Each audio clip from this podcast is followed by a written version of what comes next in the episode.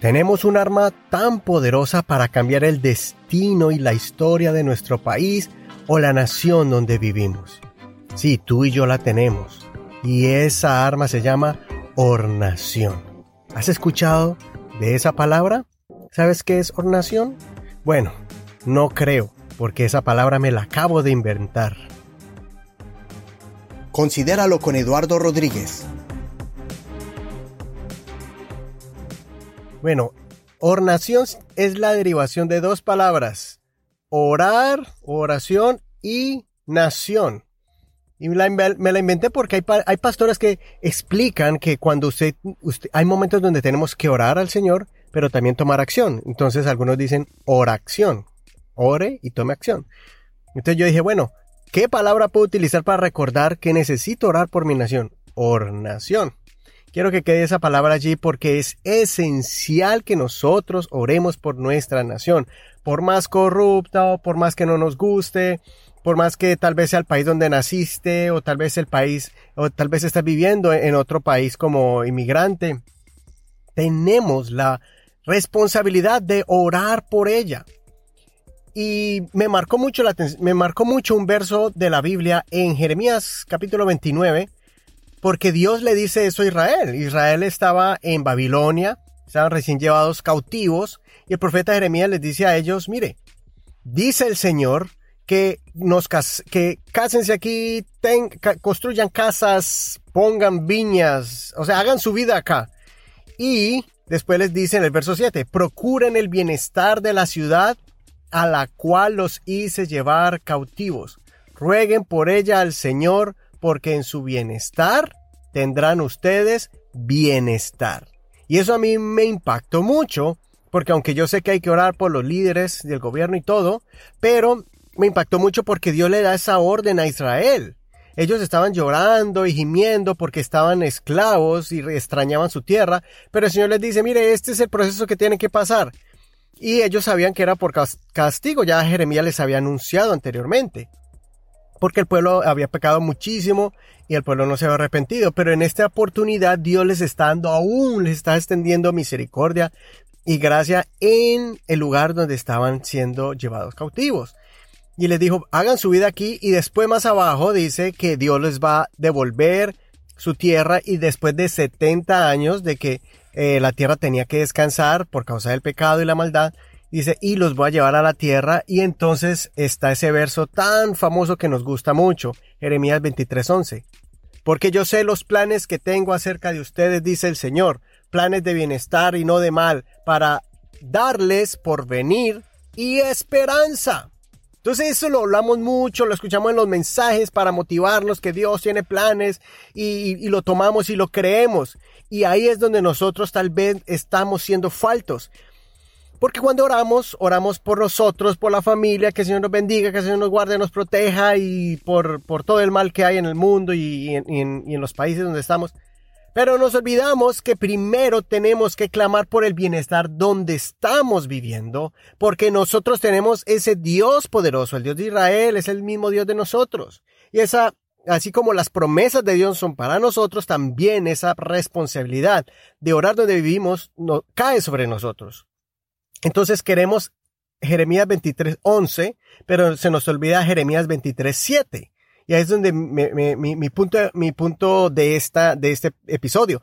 Porque después dice, el, el verso 12 y 13 dice, y ustedes me buscarán y me hallaréis, porque me hallarán, y me dejaré encontrar de ustedes porque me, me, buscarán de corazón. Y es bien bonito, como que Dios, esa restauración tan bonita, esa relación con Dios, con su pueblo.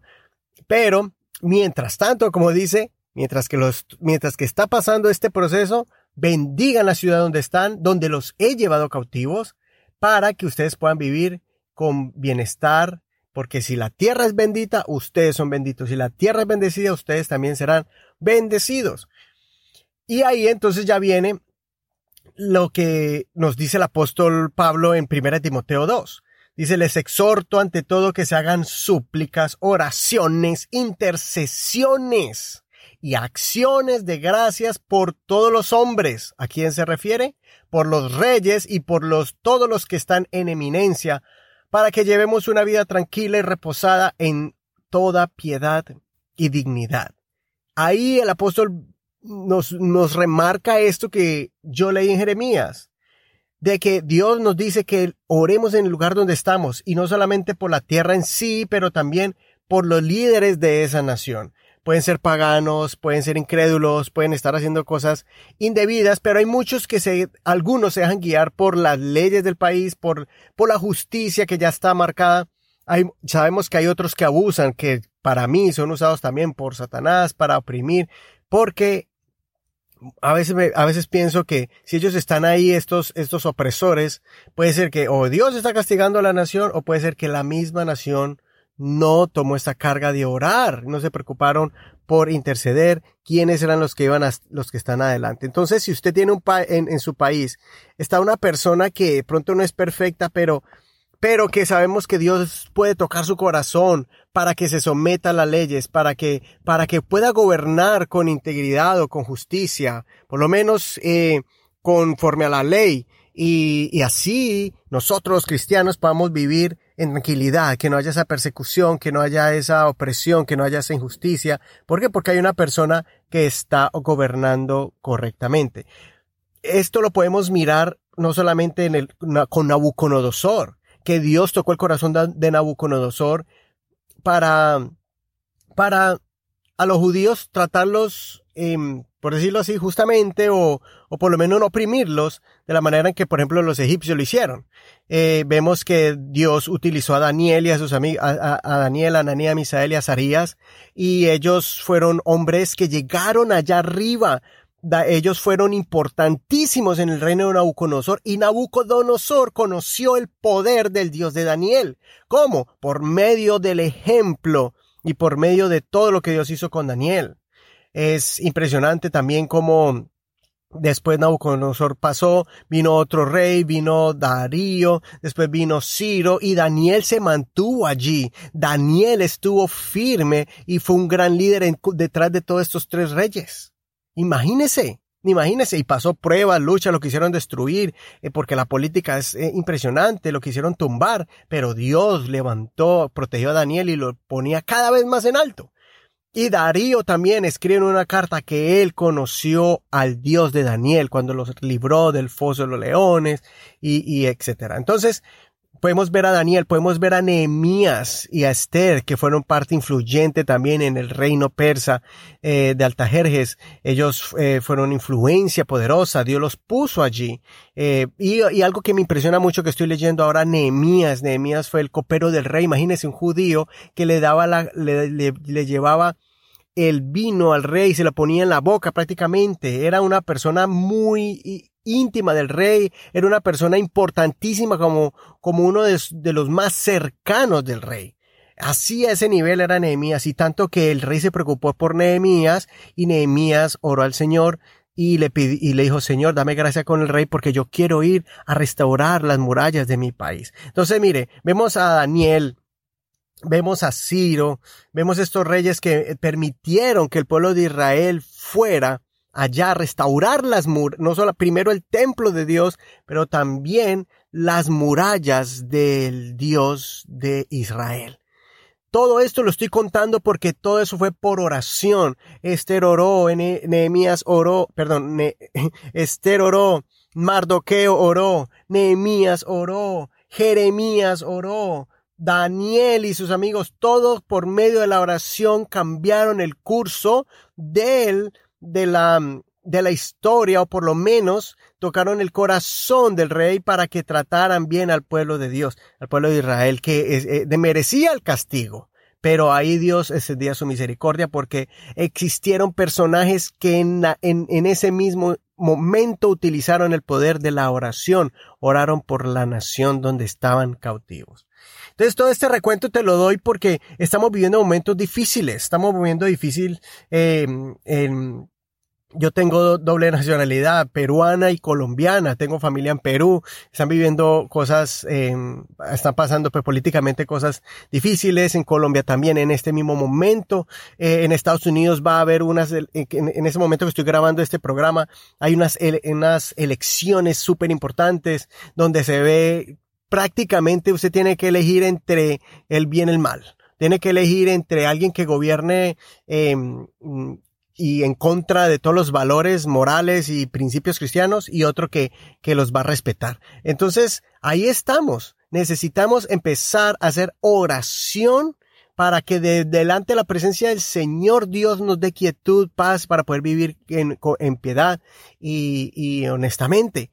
Pero si no lo hacemos, ¿qué va a pasar? Entonces el curso de la historia dice que las tinieblas toman lugar. Nosotros somos luz. Y uno de los errores que cometemos como cristianos es que nos encerramos solamente en decir, ya viene Dios, ya viene Cristo. Eh, esa es una excusa, ¿no? Para no, para, para hacernos olvidarnos o ignorar lo que esté pasando a nivel político en el país. Eh, esa es una excusa. Que Dios ya viene, entonces preparémonos porque Dios ya viene. Lo cual es cierto, pero no, no podemos olvidarnos que estamos sobre esta tierra. Eh, también tenemos otra excusa. ¿Cuál es la otra excusa? no, que es que la política es muy corrupta y mejor ni hablemos de eso. Y, pero mire, después nos estamos quejando porque la, la economía o, las políticas que están metiendo, ¿no? Pero si, si nosotros tenemos también ese deber civil, ¿sí? No solamente como ciudadanos para poder hablar nuestra voz, conocer quiénes son nuestros líderes políticos, pero también en oración, que Dios ablanda los corazones, que Dios cubra, que Dios proteja. Entonces saquémonos de todas esas excusas, por favor. También nos excusamos de, de que, de que allá ellos, allá Dios, Dios ya sabe lo que va a pasar y Dios es soberano y bueno, el que Dios quiera poner y ya, pero no lo hacemos con una manera consciente, con responsabilidad de de verdad orar, sacar en la iglesia o involucrarnos con, con otras organizaciones o con otros cristianos y orar exclusivamente por esto. En nuestra casa, orar por el presidente, el gobernador, el alcalde, los representantes, los senadores, que son los que ponen y quitan leyes. Y el Espíritu de Dios puede orar en gran manera. Así que este es mi consejo. Quiero que nos pongamos más, que nos sigamos conectando con el cielo, con el Espíritu, para traer esa bendición exclusivamente por nuestra tierra. Vamos a seguir hablando de este tema un poco referente sobre esto el próximo episodio, pero con esto quiero dejarlos para que mediten, para que oren, para que empiecen una vez más a interceder y considera lo que te digo. Dios te dé entendimiento en todo y vamos a practicar la oración. Orar para bendecir nuestra nación. Orando, pidiendo bendición y bienestar para nuestra tierra. Os quiero dejar con una canción muy hermosa referente a este tema de clamar y orar por nuestra ciudad, por nuestra nación, por nuestro país. Es em, Jaime Murrell, te pido la paz. Pero antes de eso, recuerda que puedes escucharnos en YouTube, nuestro canal de YouTube. Considéralo con Eduardo Rodríguez. Recuerda que puedes entrar a Facebook y ahí puedes encontrar todas las notas de ese programa. Y también déjanos un mensaje, escribirnos allí cómo estos, estos em, episodios han servido para tu vida de espiritual, crecimiento y fortaleza y restauración emocional. Y también puedes dejarnos un mensaje privado si quieres uh, contarme algo más personal o si necesitas oración. Aquí estoy para apoyarte. Así que vamos a practicar oración, vamos a orar por nuestro país.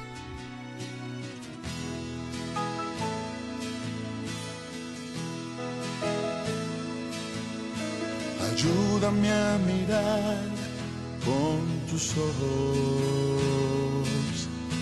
Lo quiero sentir con tu corazón. Lo quiero vivir más siendo insensible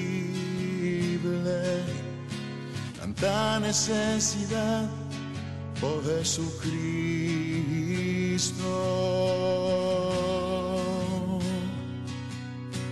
Ayúdame a mirar Yo quiero sentir con tu corazón. Yo quiero vivir más siendo insensible tanta necesidad, oh Jesucristo.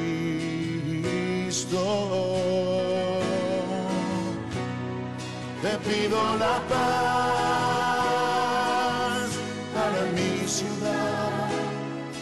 pido perdón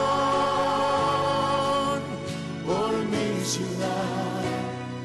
Ahora me humillo y busco tu rostro.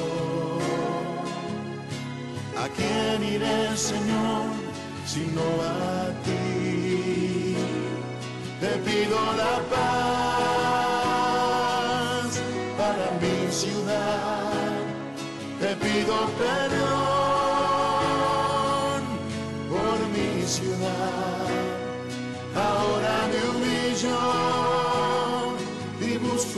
Rostro. ¿A quién iré, Señor? ¿A quién iré, Señor? ¿A quién iré, Señor, sino a ti?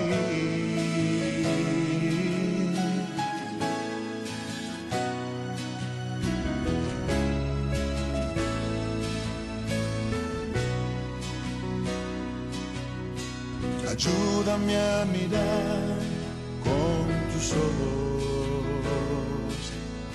Yo quiero sentir con tu corazón.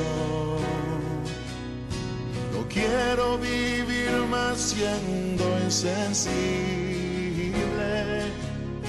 Tanta necesidad, oh Jesucristo.